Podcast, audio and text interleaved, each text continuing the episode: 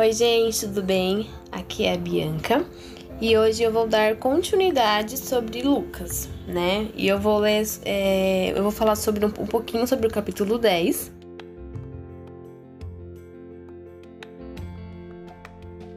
É, e logo aqui no comecinho fala assim, do capítulo 10. Jesus envia 72 discípulos. No capítulo 10, do versículo 2, fala assim: e lhes disse: A colheita é grande, mas os trabalhadores são poucos. Portanto, peçam ao Senhor da colheita que mande trabalhadores para a sua colheita. Vão, eu, eu estou enviando como cordeiros entre lobos. Não levem bolsa, nem saco de viagem, nem sandália, e não saúdem ninguém pelo caminho. Aqui, Jesus, ele, ele tá, ele escolhe os discípulos, né? Na verdade, ele tem os discípulos os discípulos e ele orienta os seus discípulos como eles devem se comportar, o que eles devem fazer caso alguma situação ocorra. Então Jesus ele orienta os seus discípulos para as circunstâncias que estão por vir, né? E aqui no capítulo 17 fala assim: Os setenta e dois voltaram alegres e disseram: Senhor, até os demônios se submeteram a nós em teu nome. Ele respondeu: eu vi Satanás caindo do céu como relâmpago. Eu dei a vocês autoridade para pisarem sobre as cobras e escorpiões, e sobre todo o poder do, do inimigo. Nada lhe fará dano. Contudo, alegre-se, não porque os espíritos se submeteram a vocês, mas porque seus nomes estão escritos no céu. Então, assim, eles ficaram felizes porque através, não porque eles têm o poder de, ai, você vai ser curado, você vai ser. É, o que está endemoniado vai sair do corpo dele. Não, eles ficaram felizes porque eles falaram, é, curaram pessoas, é, não por eles, mas porque eles falaram o nome de Jesus. O nome de Jesus que é poderoso, né? Que através do nome de Jesus milagres acontecem, é, demônios saem do corpo das pessoas, né? Então, assim, eles ficaram felizes por isso. Não porque eles, eles ficaram se achando, ah, eu consegui fazer isso.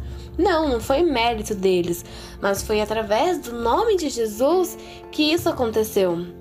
Então, assim, é, o nome de Jesus é muito importante, né? Temos que, que quando coisas acontecem, é porque a gente proclama o nome de Jesus, a gente coloca o nome de Jesus e a gente crê que isso vai acontecer. Não porque, ah, eu fiquei pensando coisa boa, fiquei com pensamentos positivos e foi aconteceu. Não, é porque proclamamos o nome de Jesus que isso vem e acontece nas nossas vidas, né? E, bom, o próximo subtítulo é A Parábola do Bom Samaritano. É, aqui no Logo aqui no comecinho fala assim: Certa ocasião, um, pe um perito na lei levantou-se para pôr Jesus à prova e lhe perguntou: Mestre, o que preciso fazer para herdar a vida eterna? É, e ele e fala assim: É o que está escrito na lei? Responde Jesus: Como, como você vê a lei? Como, como você a lê? Ele respondeu: Ame o Senhor, o seu Deus, de todo o seu coração, de toda a sua alma, de toda a sua força e de todo o seu entendimento, e ame o seu próximo como a si mesmo. Parece ser tão fácil, né? A gente ler ame o seu próximo como a si mesmo. Só que, tipo, não é nada fácil, né? Amar o nosso próximo, amar uma pessoa que é totalmente diferente da gente, né? Então, assim, é algo que a gente precisa trabalhar todos os dias na nossa vida, né? É amar o próximo como a ti mesmo. Então, assim, o amar o próximo não é só eu falar, ai, eu te amo, ai, eu te amo. Não. O amar o próximo pode ser em atitudes, pode ser em palavra, pode ser um gesto carinhoso. Isso também é eu amar o meu próximo, é eu respeitar o meu próximo, eu ter empatia pelo meu próximo. Então, isso também é, é eu amar o meu próximo, né? Então, assim, eu acho que a gente tem que trabalhar bastante ainda essa parte, o amar ao próximo como a ti mesmo, né? Então, é isso. É... E aqui no. O próximo subtítulo é Na casa de Marta e de Maria. Aqui no versículo 39 fala assim: Maria, sua irmã, ficou sentada aos pés do Senhor, ouvindo a sua palavra. Marta, porém, estava ocupada com muito serviço e, aproximando-se dele, perguntou: Senhor, não te importas que minha irmã tenha me deixado sozinha com o serviço. Então a gente consegue ver duas pessoas diferentes, né? É... Uma pessoa que, quando Jesus chegou, super ficou feliz e agradou a Jesus e, e deu o seu melhor a Jesus, e uma outra que simplesmente não estava nem aí porque Jesus estava ali e continuou fazendo seus trabalhos, continuou fazendo aquilo que estava fazendo, nem sequer parou, né? E vendo essa passagem, eu me recordo muito de mim também, né? Porque, por exemplo, muitas vezes a gente se preocupa tanto com o nosso trabalho, ai, tem tanta coisa para fazer, eu tô cansada, hoje já fiz muitas coisas, eu só quero deitar e ficar mexendo no celular. E tipo assim, a gente vai deixando as coisas de Deus pra, pro lado. Ah, depois eu leio, ah, depois eu oro, e isso nunca chega.